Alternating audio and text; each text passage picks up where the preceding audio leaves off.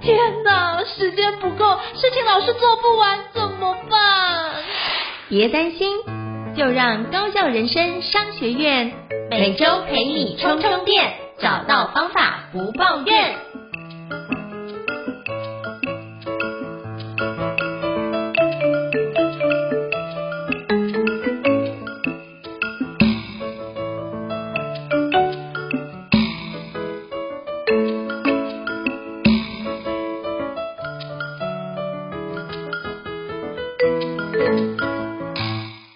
大家好，欢迎大家来到高校人生商学院。我是赵英成，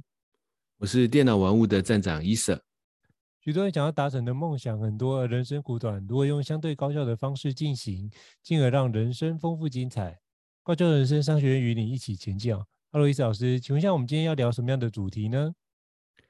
今天呢，我们来聊一个在职场或者生活当中可能困扰很多人的问题。我们之前有聊过拖延相关的问题。可是，或许在很多朋友的心中，会觉得真正在拖延的不一定是我们自己，而是我们身边的很多的人。可能我自己已经做好了有效的目标任务的规划，我也把我自己该做的事情完成了。可是这时候，如果是别人在拖延着我的事情，这时候我们要怎么办呢？我们有没有什么一些具体的应对技巧，来帮助我们解决职场上的或者是生活中的这样子的问题？那我想问问应成老师，应成老师平常的工作形态就是常常要跟很多不同的单位、不同的人一起进行这样子的合作。那在这样的过程中，有没有遇过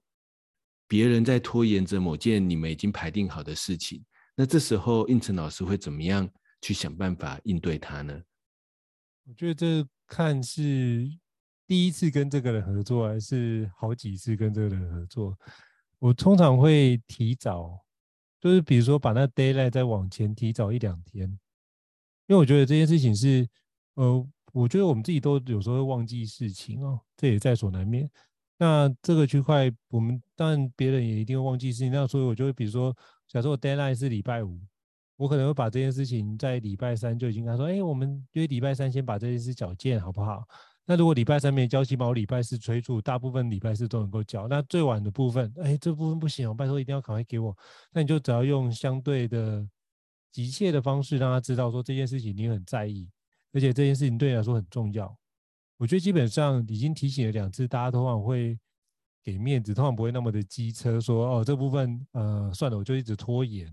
呃，目前很少遇到这样的情况，所以。如果是这样的话，我通常会直接提早把这件事完成，或者是说，哎，如果这件事情真的来不及完成怎么办？那你可不可以给我你这相关你需要资讯？那你把这些资讯给我，剩下后面我帮你处理。可是下次我就知道说，当遇到这样的一个情况，我应该怎么提早做？那我就会把那个有延迟过的伙伴的时间提早个一个礼拜。可是你你这一次的状态就是做这个区块让我觉得很困扰，那我下次就会。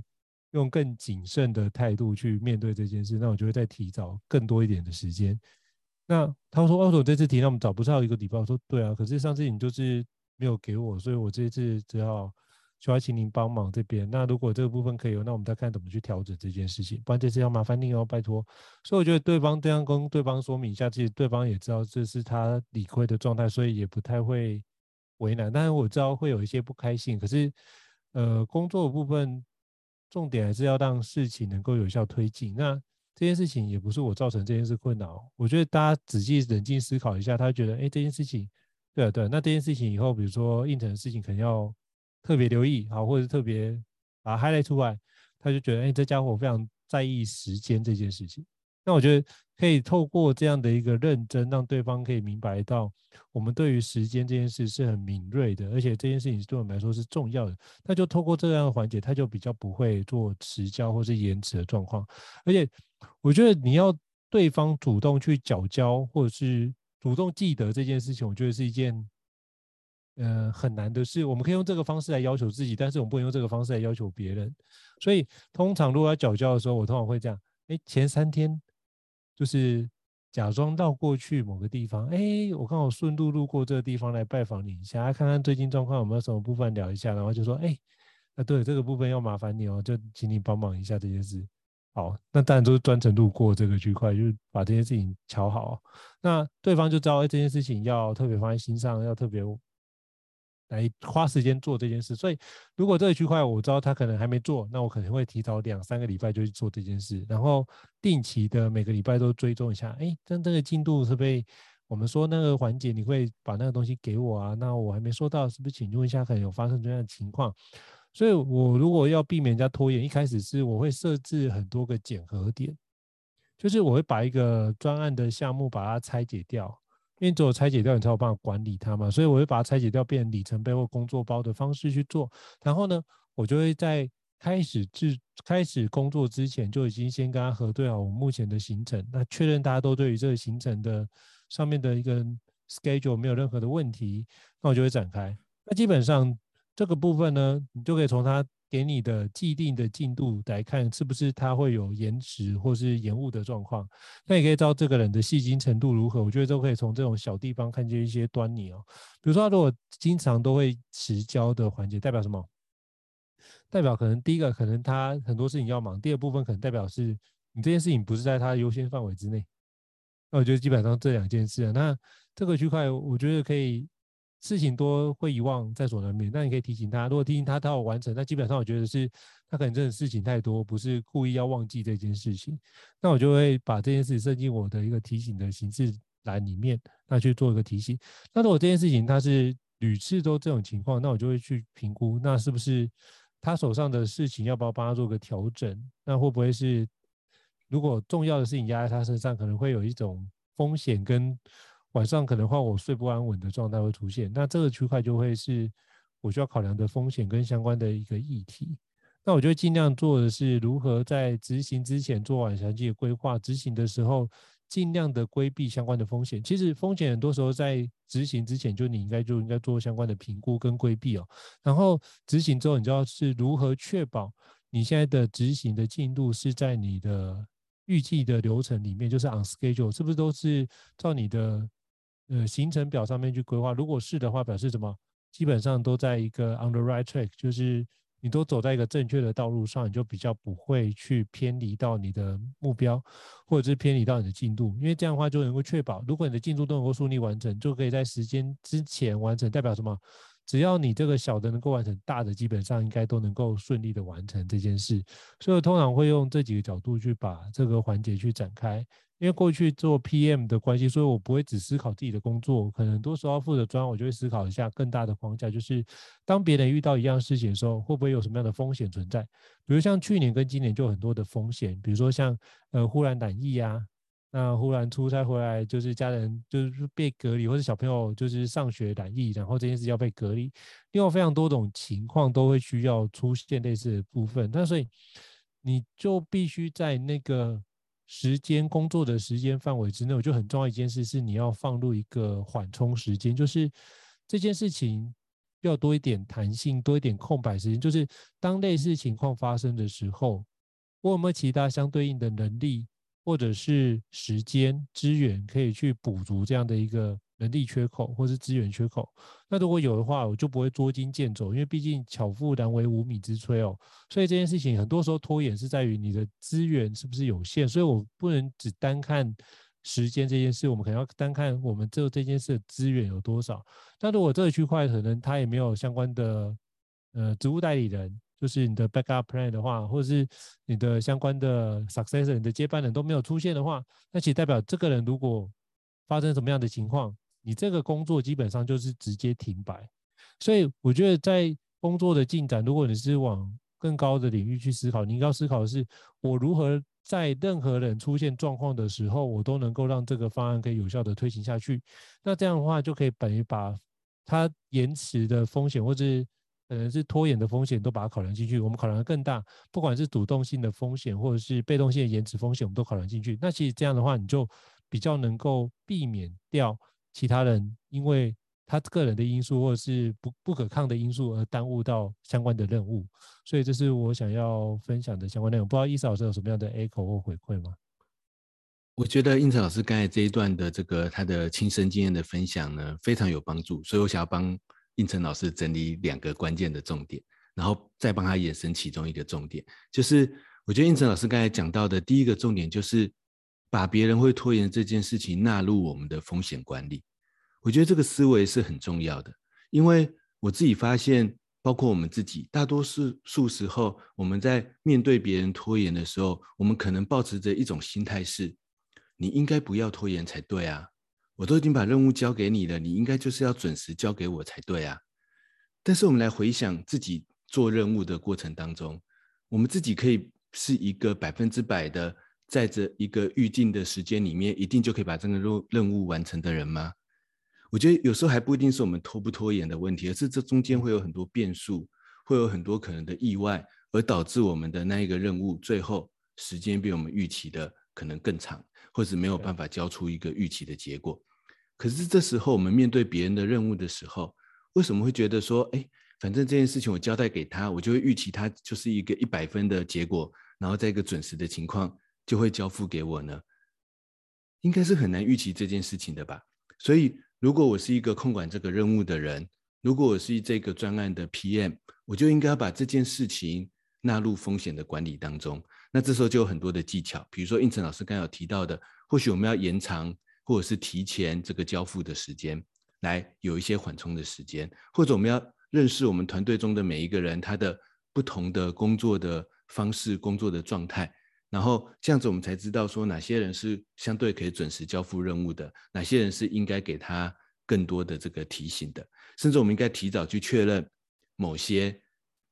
别人的任务的进行的过程。比如说一个两两个礼拜之后的任务，或许我应该要三天之后先问他一下：你的架构有了吗？你的大纲有了吗？你现在把资料准备好了吗？因为为什么呢？并不是说我们是在帮别人做事情，而是如果我们想把这个任务专案做好，这是我们必要的风险管理的步骤。因为就是有可能出现意外，就是有可能因为各种样的事情，我们的进度被延后了。我们要把这些都纳入风险管理。那除了这一点之外啊，我觉得胤丞老师刚才的分享还有另外一点很重要的，我把那个重点，我会想要把它归纳成是为他人着想，这是这五个字，就是如果。我们要怎么样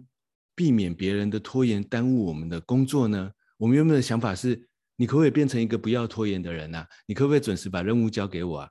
可是，如果我们之前是这样想，我们来回想自己的经验，别人会因为我们这样想，或者是一直耳提面命的提醒他，他就变成一个不会拖延的人吗？我觉得不会的，这种事情不会发生的。于是我们就是一直反复着啊。别人总是我交代他的事情，最后就是拖延，然后我常因为别人的拖延给我什么东西，然后我就最后也没办法准时交出我的任务的成果。这时候怎么办呢？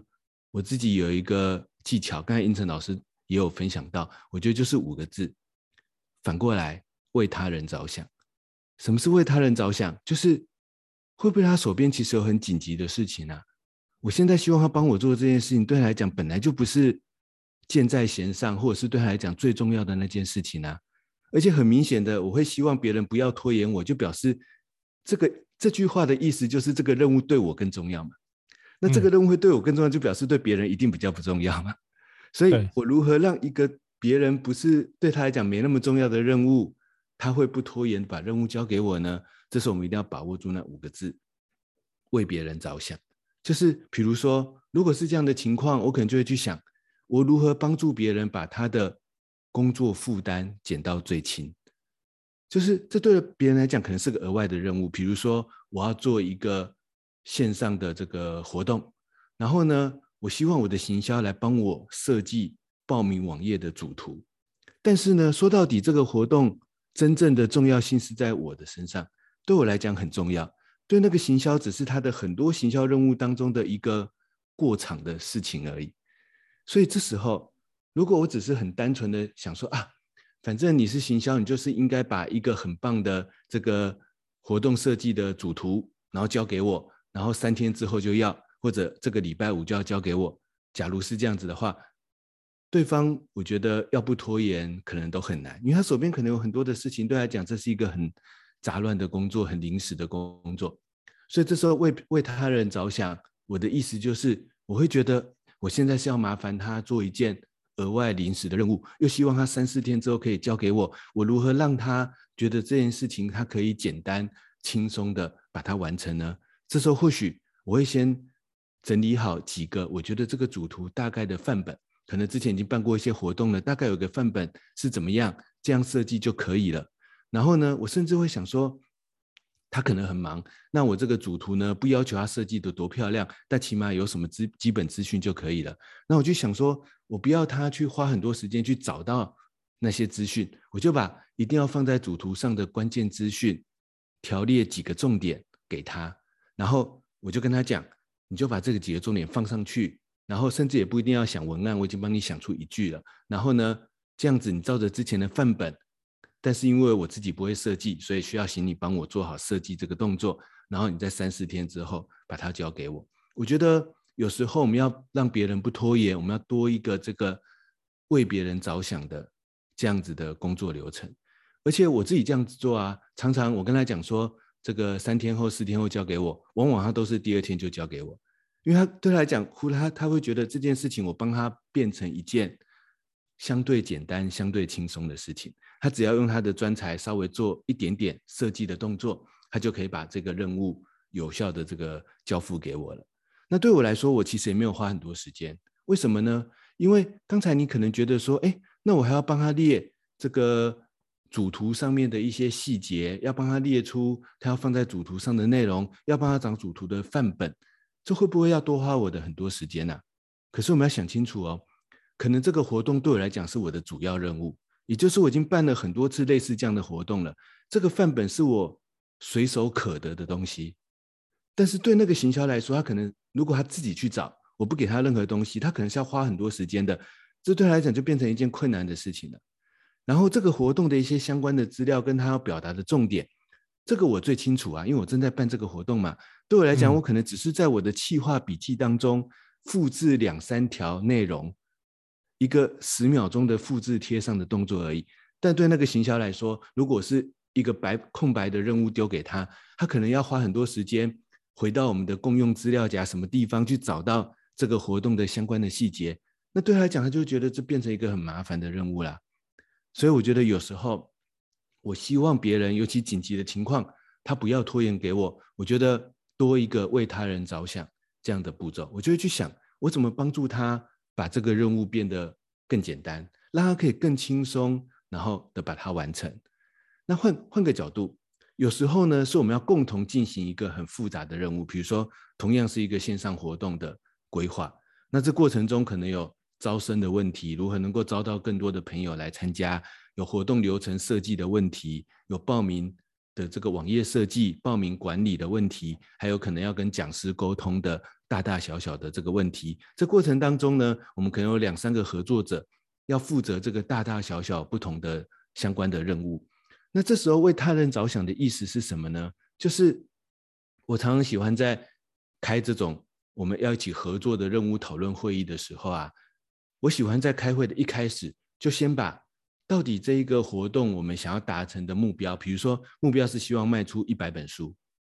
还是目标是希望到时候。能够起码有两三百人来参加，然后在网络上有一个曝光的效应。就是我会先把我们接下来这一个目标、这个任务，它的目标到底是什么，先跟我们要一起合作的人沟通清楚。然后接下来呢，讲清仔细讲清楚我们接下来剩下的时程。比如说，就跟大家讲清楚，我们就是剩下不到两个月，可能是一个半月左右的时间，所以我们只有六个礼拜的工作天。然后呢，我们为了达成刚才的这一个，比如说要曝光宣传。的目标要达到，比如说两千个、三千个以上的曝光的目标，我设想大概一定要做的两三个关键任务会是什么？比如说，我们要可能要拍一个简单的宣传影片，比如说我们可能要做一个怎么样的这个导入页，比如说我们可能要做让这个讲师在他的社群上做一个什么样的宣传活动，然后最后达到我们最后想要的这个活动曝光的效果，然后这几个是最关键的任务。这些任务有可能有些是我做，有些是他做，然后这整个流程可能这个有些人是参与前半段，有些人是参与后半段，有些人可能只是负责设计，但是我都会跟他们先沟通清楚目标，我们剩下的时程，这里面的关键任务是什么？为什么呢？因为我觉得很多时候我们彼此会拖延，很有可能有一个原因，就是我感觉我在这个任务里面只是一个打工的人，就是我在这个任务里面，他叫我做一些设计，可是我没有感觉到这个任务的这个重要性跟它的时程的紧迫性，然后它的目目的效果。为什么我做的这个设计这么重要？所以他觉得他只是个打工的人。那打工的人就是反正拖延一点点时间，哦，我就没时间把你完成嘛，要不然要怎么办？然后希望你多给我一点点时间，帮你把这个东西交付出去。可是我觉得很多时候是因为我们的这个一起参与的人没有这样子的一个缺少这样的一个共同的意识，也缺少那个时间的紧迫性，并且缺少说我们真正要关注的核心目标到底是什么。所以。很有可能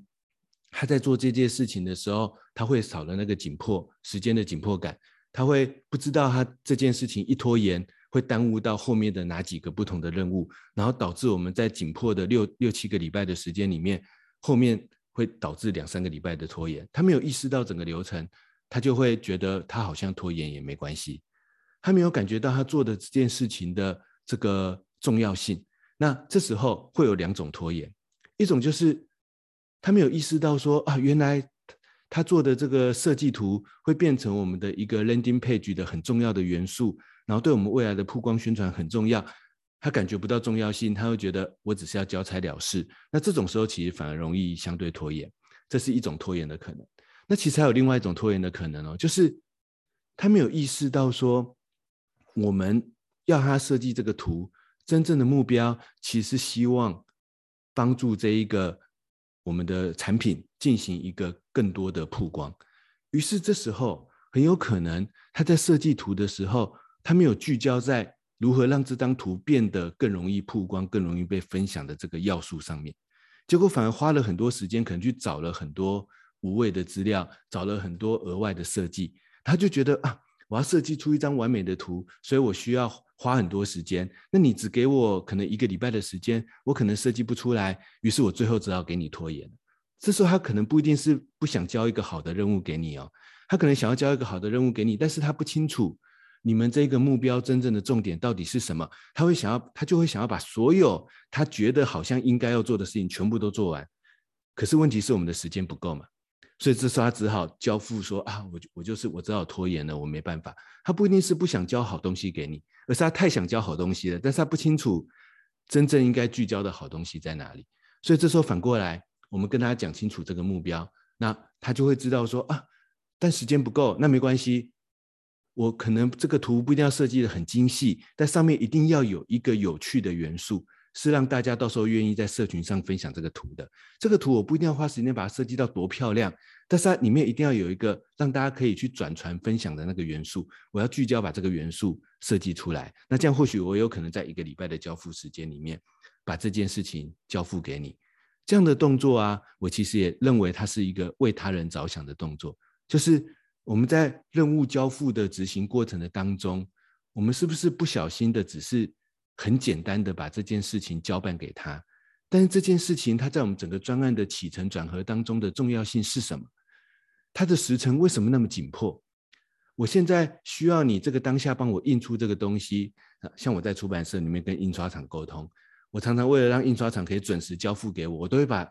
专案的整个流程跟他讲清楚哦，就是让他意识到说，他如果不在下个礼拜把这个东西印给我，到时候会造成哪些哪些可能的问题。到时候会有什么样什么样的麻烦，我都喜欢把这些前因后果的时间跟对方交代清楚。我自己的经验是，这样的交交代是很有效的，因为对方会意识到说，嗯，原来我现在做这这件事情，在你的时间紧迫性上，原来是这么紧急，而且它会有这么大的影响。然后呢，他也因为我这样的沟通，为他的着想，他知道说，他应该如果时间不够，他起码要聚焦要完成的关键的重点到底是什么。那这时候我觉得那个拖延的情况就会减少很多，甚至有时候你说，哎，难道这样讲，对方如果真的没有时间，他做不出来，难道就不会拖延吗？还是有可能会拖延的。但这时候会发生一件事情，就是他有可能会在我跟他沟通的当下，或者过了一两天之后，他很紧张的跑来跟我说：“医生，不好意思，我知道这件事情真的很紧急很重要，可是。”我这样做了一两天之后，我发现他好像没想的那么简单，他好像有可能我可能没办法这个礼拜五交给你了，我可能没办法三四天交给你了。我的意思是，当我可以这样为他人着想，对他沟通，对他坦诚布公的这件事情的紧急性跟重要性之后，他会跟我有一个类似的紧迫感。他可能不会像我那么紧迫，但起码他会在他感觉到好像有风险的时候，他会主动告诉我。而我觉得这一个他主动告诉我。主动反映给我，我觉得是要避免别人拖延非常非常关键的一个细节，因为很多时候是别人不愿意告诉我，他就想说，反正你是要我礼拜五交给你嘛，那我就想办法拖拖拖，我自己感觉做不出来，但我也不想告诉你，我就拖拖拖拖拖拖到礼拜五，但我真的做不出来了，我只好告诉你说啊，对不起，我交不了给你。可是对我来说，到了礼拜五你才跟我讲说你拖延做不出来，我也只好一翻两瞪眼，什么都做不到嘛。但如果你提早两三天跟我讲呢，那或许我们就可以讨论一下，说，哎，那要不要我们先做一个什么样的简单版本？或者我要不要再找一个人来帮忙？就是那时候都还有很多应变的空间。那但是呢，我们如何让大家让对方可以有这样的紧迫性呢？我觉得其实就是我觉得刚才讲的那个为他人着想的这个做法是最关键的。就是为他人着想，不是说帮别人做事情啊，而是说我们要去。想象别人跟我的重要性是不一样的，别人并不了解这件事情、这件任务的前因后果，跟他的关键的重点到底是什么。为他人着想，就是我们要知道，我们随便交付一个任务的时候，别人是不知道这些细节的，所以对他来讲，他会觉得拖延是无所谓的。他不知道他的紧迫性在哪里，他不知道他应该在什么环节里面赶快跟我沟通他遇到的问题。那所以为他人着想，就是我们就把这个细节，这背后的一些原因，它的起承转合，它的时间的紧迫性，它的任务，它的重要性，它的目标在哪里？我觉得跟别人好好的沟通，我觉得呢，在很多时候都可以一定的程度的解决这种他人拖延的情况跟可能会引发的问题。这是我对应成老师刚才的分享的回馈跟补充。不知道应成老师有没有什么回馈跟补充？好，我觉得刚刚伊泽老师提到一个，就是为他人着想这件事，我觉得很重要。而且在沟通的时候，要把这件事对我们的意义感跟急迫感要跟对方讲。我觉得这两件事是很好的环节，就是对我们来说到底有多重要，你必须把这样的意念传达给对方，让对方知道说这件事情真的很重要。你再强调一遍，一定是真的很重要。然后跟他说有什么样环节，遇到什么样状况，要主动的去跟你回报，而不是到最后到最后才去做。那天他等待进被骂，所以你要跟他说，我们重点是要把事情给完成，要把让他这样的心理挂碍给消除，所以他就会主动的反过来怎么样去帮你做好你可以做的事情。所以我觉得帮为他人着想这件事，就把意感跟急迫感跟对方沟通，然后让对方知道，哎，有什么样的可能性，帮他一起做一下沙盘推演，最坏的状况、最好的状况以及怎么样的状况，在什么样情况之下。可以怎么样进行？你可以让对方知道你的优先秩序。我觉得这样的话，你就可以更清楚，可以去展开。对方不用在那时候紧急状况还要来问你，明明那时候就已经没时间了，还要等待你的回复。那我觉得这件事情就可以加速这个环节，因为前面已经等于是，我觉得很重要是我们在为他人着想这边，我们可不可以做个沙盘推演？然后在做沙盘推演的过程，一样会加上一个就是 Plan B 的角色，就是我的 Backup Plan，就是我。的配套措施跟替代方案是什么？那我觉得如果这样，你可以把这两件事都纳进去的话，其实对方知道你的规划是一件非常完整的事，他就比较不敢拖延，或者会觉得你这部分是值得信任的，所以你的规划很完整，所以我就相信你做的事情，所以他的目的就不会是除了信任之外，我觉得他更。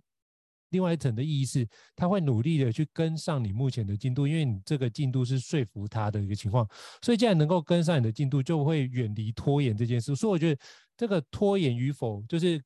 准时跟拖延比较像是一个一条拔河的状态。我们每天都在这两个拔河，那如果我们可以往那个。就是准时的状态，往那个地方多往那个地方靠近一下，它的准度就一直往那个地方去，你就可以减少它拖延的一个情况。所以这样的话，就是透过这样的一个习惯，如果他养成习惯之后，他就变成一个什么良好的习惯，他就会只要做事，他就会尽可能往准时那个地方缴械，或是提早完成，而尽量不会往拖延的地方去。所以我觉得是，我想 echo 的是这个点，这样子。感谢应成老师的这个补充。我觉得这个沙盘推演这四个字啊，其实就有概括了我们刚才前面讲的避免他人拖延的两大重点。第一个就是风险管理，第二个就是为他人着想。其实总结来说，或许就是应成老师讲的沙盘推演这四个字，也就是我们觉得这个任务被被拖延了，但我们要回想清楚，我们真的有把执行这个任务的完整的流程，可能遇到的风险，它的细节。我们自己真的有把它想得清楚吗？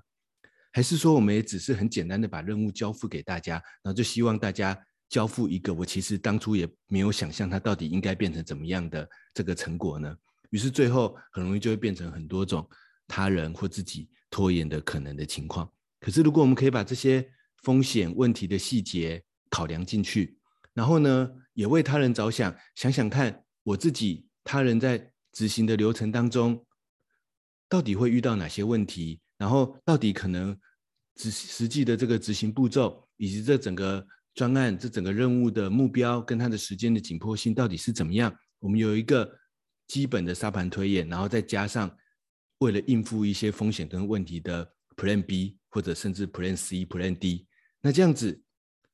我们彼此之间不是不会拖延，而是一旦遇到问题的时候，我们。彼此开诚布公，可以互相调整、互相修正，那这样就让拖延的情况或者彼此拖延的情况可以这个节省很多。我想来举一个我自己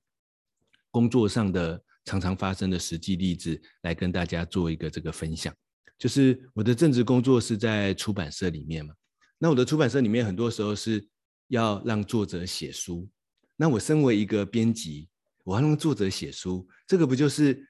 我们都希望别人不要拖延嘛，比如说作者要写稿子，我希望作者不要拖延，然后可以把稿子写给我。但大家想想看，如果说我安安排任务的方式是说啊，反正一个月我们这本书可能是要写十万字，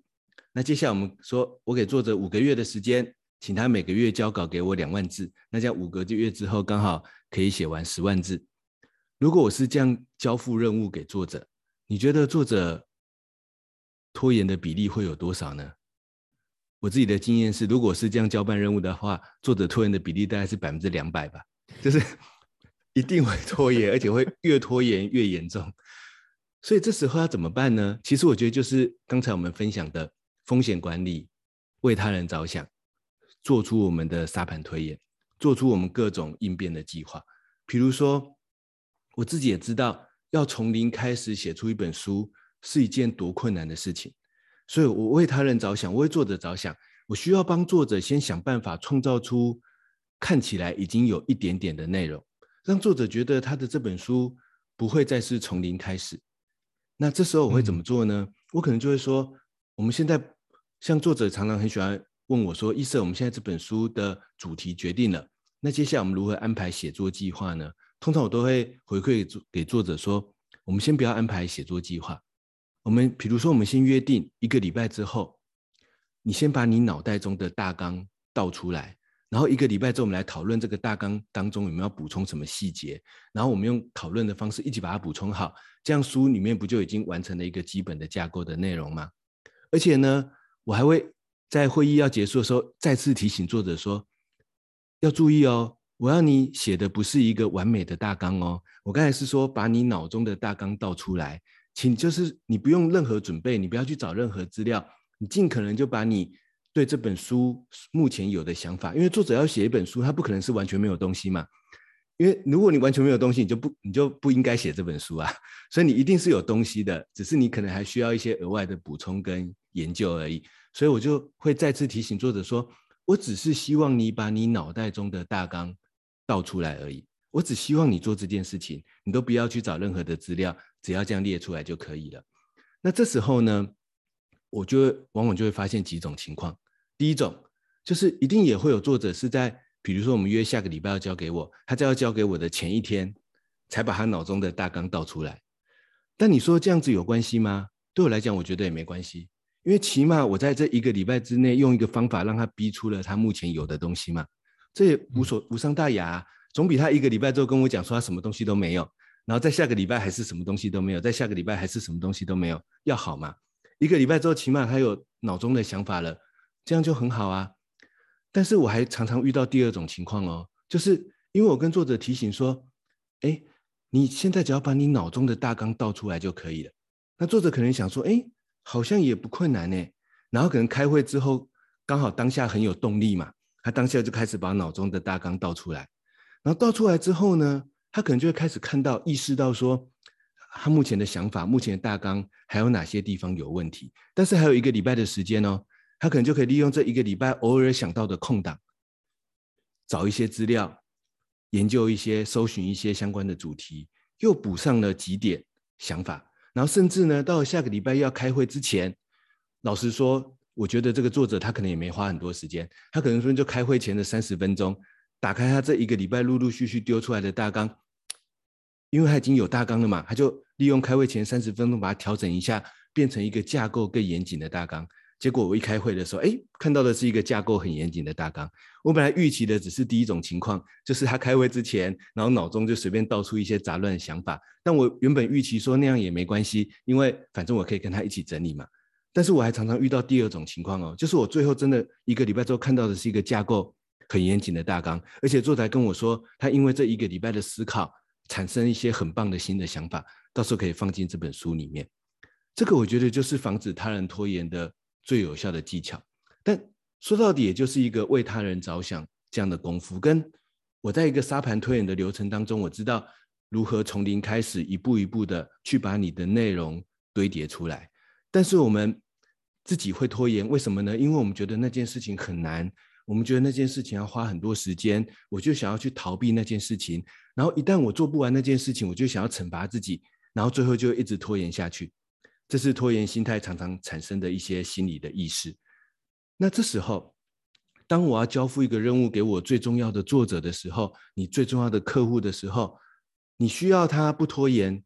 我觉得通常我们没办法逼他的，越逼他，他就越拖延下去。所以这时候怎么办呢？我觉得反而是我要去去掉他的那种逃避跟觉得自己做不到，然后或者甚至惩罚自己的心态。我把那件事情尽量把它拆解到最简单、最简单的一个状况，然后我心里也预期着，他只交给我脑袋中一些混乱的草稿都没关系，我都觉得很满意的这样的预期的心态。但是因为它够简单了，对作者来说，对这个客户来说，他就觉得不会因为做不到就觉得好像要逃避他或惩罚自己，甚至他如果一直做不到，他是有办法在要跟我开会之前三十分钟、一个小时就把它做出来的。但是起码。我下次跟他讨论的时候是有一些真正的内容，而这时候我们就会这个任务就可以开始继续的往前推进。而且呢，我刚才讲的第二种，刚才讲的第二种情况，它不是很少发生哦，它是很常发生。就是当我的这个作者，我的客户，他发现他只要一点点的时间，先挤出一个脑中有的简单的大纲的时候，他发现他还有一个礼拜的时间，他就真的更有机会去把这个大纲修正得更好。然后也因为他让自己先产出的内容，他就更有机会在里面发现一些新的想法。但反而是我给他一个很难的任务，让他导致这一个礼拜之后，他真的一个字都没写，一个字都挤不出来，最后就什么新的东西都不会产生。我们这个任务也完全无法往前推进。这是我对于应成老师刚才讲的这个沙盘推演，跟我们前面讲的风险管理，为他人着想，我对用我的一个真实的例子为大家做的一个补充。嗯好，非常感谢胤丞老师用血淋淋的案例补充，因为其实发觉，哎，我好像曾经也是那个作者之一。那我觉得，哎，我曾经也遇过这种事。可是我觉得后来一个很重要的环节，我觉得是那个，嗯、《原子习惯》里面那本书提到的两分钟法则。我觉得还有就是之前前几年有一本书非常红，叫《完成》。我觉得从那两本书读完之后，其实我发觉很多时候不会纠结在那个。一定要写完美这件事情，比如说你写书，我就会先思考是我能不能先写出一个大的框架。那基本上能够写出一个大的框架之后，那剩下什么文字是不是精炼，或者是文字是不是生动活泼？我觉得那件事情是等最后再来处理的环节。我先确保这件事，我的写作的内容我有没有我要表达的想法跟概念以案例有没有先写进去。如果有的话，先先有个基本的框架，剩下的部分再看这个的呃概念跟这个案例是不是有符合，或者是有没有哪个地方可以连接的更好。那比较像是等到嗯、整个完成初胚之后，我再做细节内容，再做完稿的动作。那我觉得那是比较像是我完稿动作做的动作，而不是我一开始就要做的动作。所以很多人都觉得一开始就觉得哇，写的这么完整，一定是一开始就一笔到位。我觉得很多人都想要一次到位这件事的概念要先破除。那你不要一次到想着一次到位，因为你一次到位想说我出手都要这么的完美，那我觉得这件事情就会形成一个完美主义者状态。那如果你觉得这件事情是呃，不是一次到位，是文章是修出来。如果你是抱持这样的想法，你就觉得，哎，那这个部分就多修几次，就会得到一个比较好的版本。那现在的状况，那我就起码先把一些有的内容先产出来，之后再慢慢调整。就是你不要现在在做后面该做的事情的时功夫，那你就发觉其实这两件事合在一起做，并没有比较快，而且会更花时间。因为你现在做完一遍之后，你已经没有力气再做后面那个事情。可是那后面事情其实才是更重要，因为你每一篇可能每一篇有的写的。角度跟感觉不一样，可是你最后顺稿要集结成书的时候，你要让它变成一本书，你就必须用统一的调性去把这本书给完成。所以我觉得，呃，这个部分是我们如何不可以在避免他人拖延，是有没有什么样的环节是对方可能会有一些迷失，或者是。过去可能会操作的旧的框架，可是那我们可以透过新的框架，可以大家去展开，就是能不能透过我们的实践，让对方可能看见实现的可能性。我觉得这很重要，所以我们其实基本上可以透过这个方式，让自己避免拖延，然后在别人拖延的时候，哎，我们去跟他聊聊，看有没有哪个地方可以去协助他改善这样的一个方式。不然的话，其实同样的问题可能一而再再而三发生，他这次度过了，可是下一次可能又。重蹈覆辙，那就表示这一部分可能是一个系统性的一个环节，或者是我们只是做那个点上，我们只是治标不治本，那说不定还有更深层的一个议题需要去讨论。所以我觉得，但是我觉得不管怎样，这都是一个好的开始的出发点，起码你先确保他这次能够完成。如果这周无法完成，那你就无法先去评估，也无法 guarantee，就是保证他下次一定会完成，这是不可能的事。所以，我们先把目前能做的先做个改善，然后具体的改善之后，为，或许我们他有改善之后，我觉得还有一件事很重要，就是我们要愿意当他人有所改善，要马上立即的给他回馈。哎，你现在这样很好哎，通过这件事情做完之后，你看这不就不会像以前这样拖延？那我觉得这件事很棒哦，你可以这样保持下去。我觉得这应该是可以让你很多事情都可以做得更完整。所以我觉得在后面这段可能包含你的回馈跟后续如何协助他人固化他的一个良好的行为，让他形成一个正向的回圈。我觉得这件事情是我们可以多多做。那其实基本上为他人着想，也可以把这件事考虑进去。我觉得是一个不错的考量点。这样，那伊嫂老师有没有什么其他要补充的呢？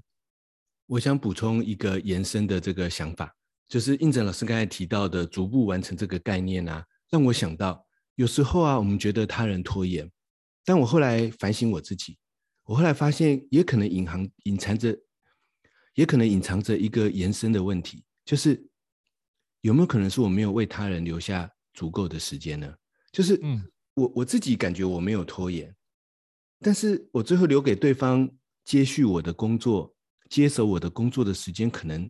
对他来讲太少了，太紧迫了，而且他没有跟我一起前面经过很长的准备阶段的过程，